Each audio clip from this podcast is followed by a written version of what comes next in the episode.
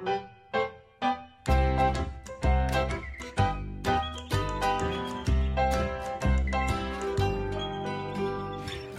部屋はクラクラおかまはシュシュまな板はトントトンお豆ふるふる卵はプルプル納豆はネバ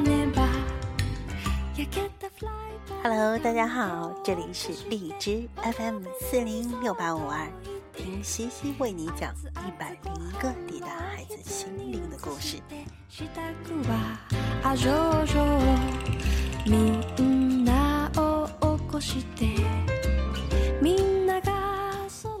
我们为什么要跟孩子一起讲故事呢？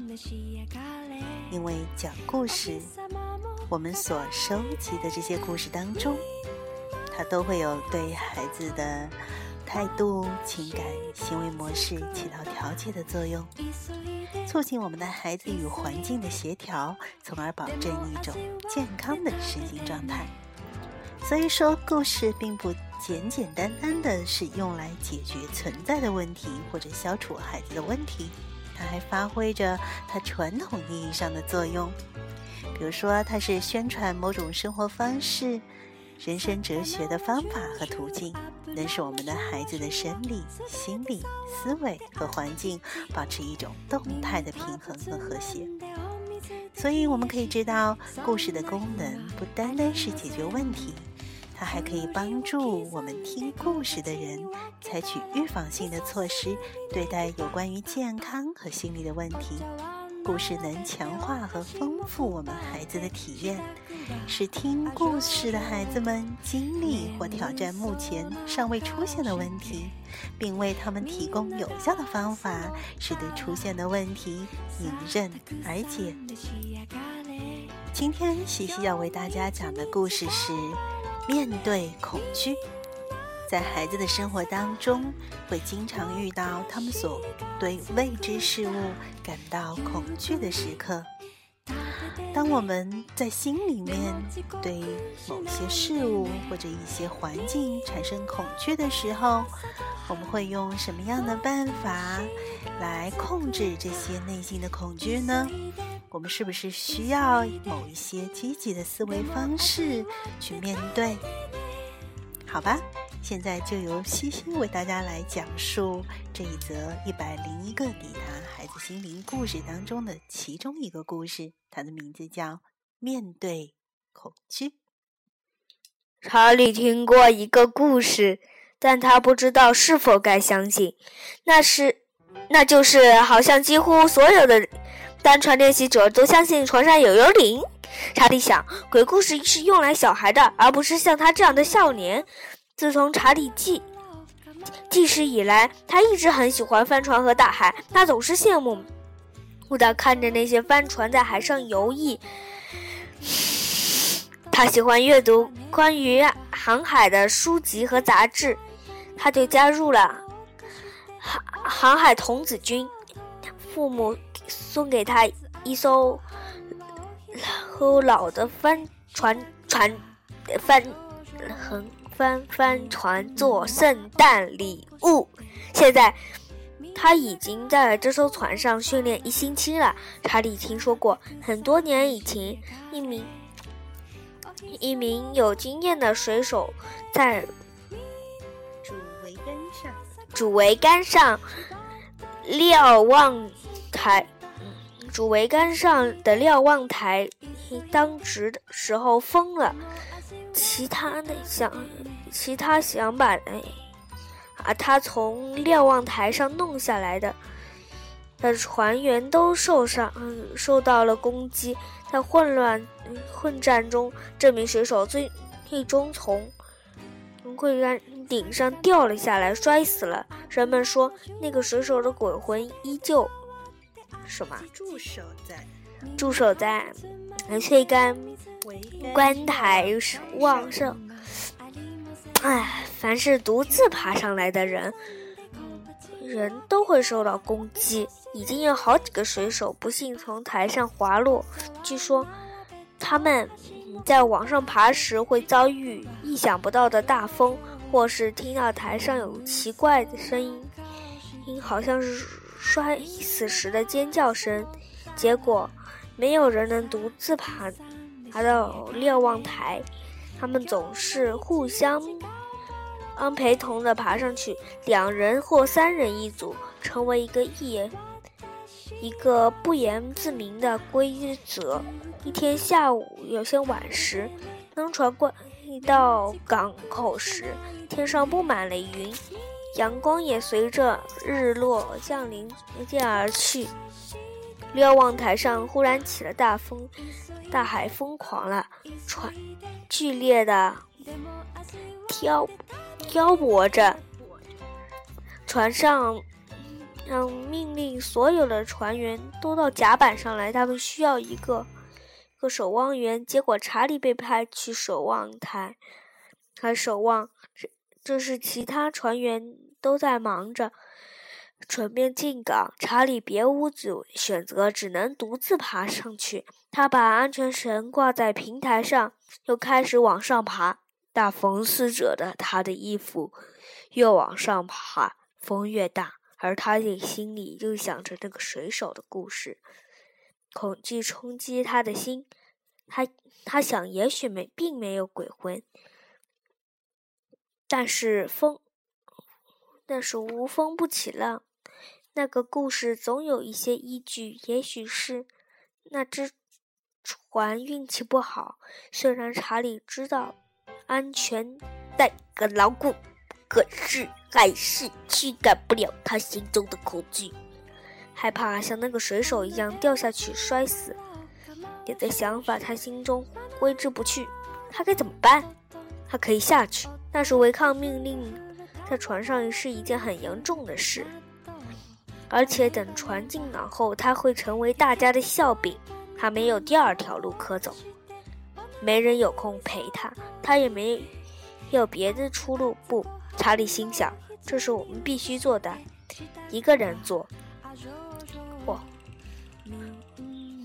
随着他继续一步一步的稳步上爬，关于鬼魂的的想法又回到了他的心里。如果他从平台上掉下来怎么办？如果他摔死了怎么办？如果有真的鬼魂，或者是厄运等待正等待着他怎么办？他又检查一下安全带是否系紧。他抬头看瞭望台，开始想：当他到那时候，安全怎么样？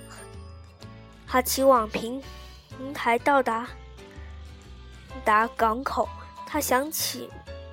在这艘船上中，当他在别人排背下，那风平浪静的日日子，爬到了看着守望台时，时的成就和快乐的感想。一想到这些，他忘就忘了鬼魂，至少暂时忘了。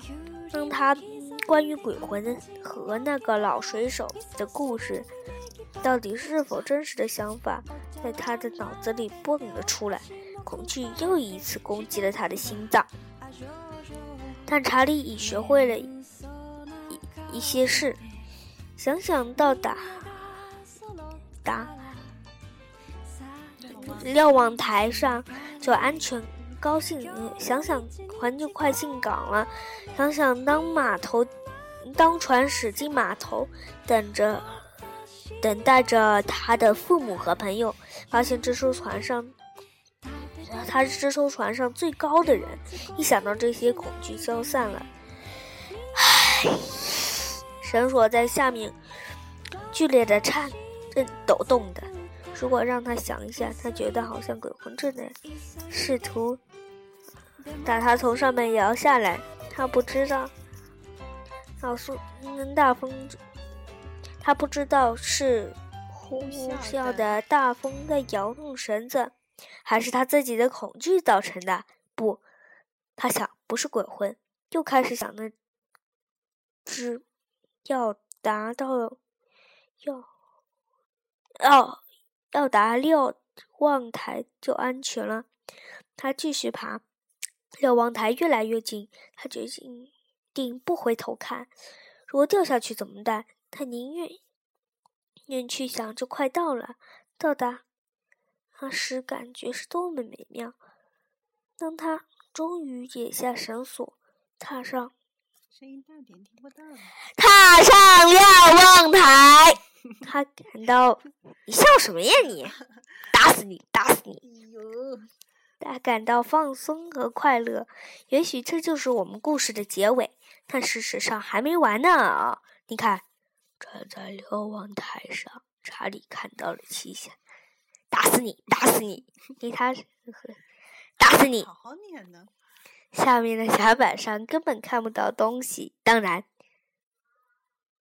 不是指鬼魂。查理拿起望远镜做了一步确认，没错，在正前方匍匐了一个巨大半那一枚半浸没在水中的金属容器，显然那是从大货船上掉下来的。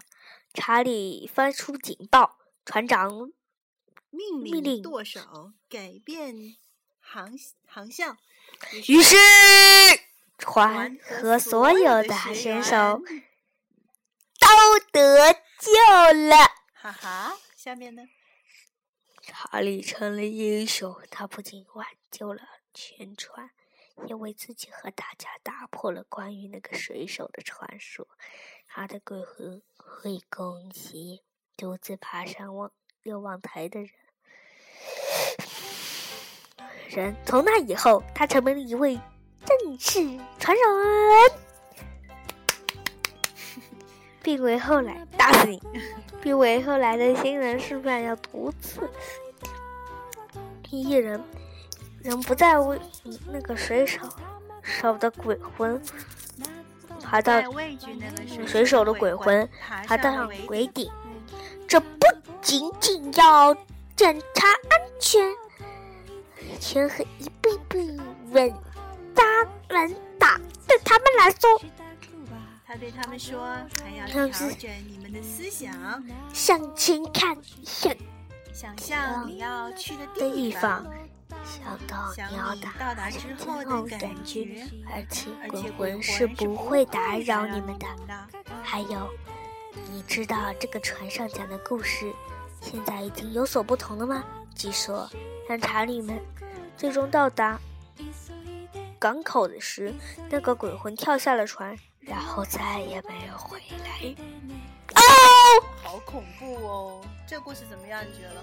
很好，很好，你选的这个故事。呀，打死你，打死你！好了，跟听众朋友说再见了吧。听众朋友们，再见啦！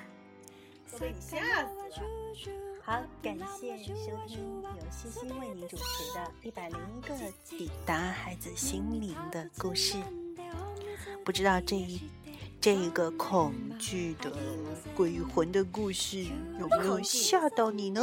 没有，啊，七夕已经读的上气不接下气了，都快要，睡过去了。好才，怪，才怪，才怪！我们下期节目再见。再